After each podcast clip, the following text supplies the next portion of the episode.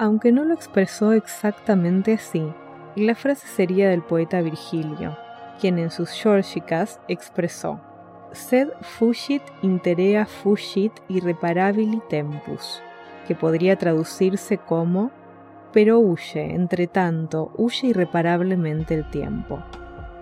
Exactitud literaria más o menos, lo cierto es que desde que somos humanos tenemos la sensación de que el tiempo vuela. Sin embargo, si el tiempo vuela, ¿hacia dónde va? Bueno, esa es la pregunta que quiero que exploremos hoy, porque si el tiempo vuela, solo es para dar lugar a que más tiempo llegue. ¿Qué viene después de un segundo? Otro segundo. Después de un día, otro día.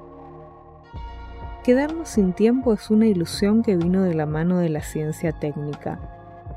Los pueblos originarios se regían por el ciclo de las estaciones, y seguramente también habría impacientes entre ellos. Pero desde que el reloj domina nuestra rutina, hemos hecho estragos con nuestra capacidad de disfrute y con la capacidad de estimar correctamente nuestro rendimiento. ¿Sentís que el tiempo no alcanza?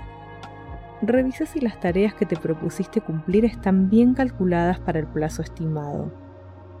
¿Sentís que te perdés cosas en el ahora, que la vida pasa muy rápido? Bueno, la vida es.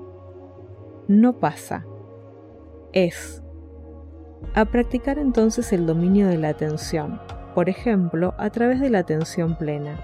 Yo iría más a los orígenes de esta propuesta, pero es un buen comienzo. En definitiva, chequea si no sos vos quien pretende volar por encima de sus capacidades y las posibilidades de la realidad social compartida. Entonces, ¿tempus fugit?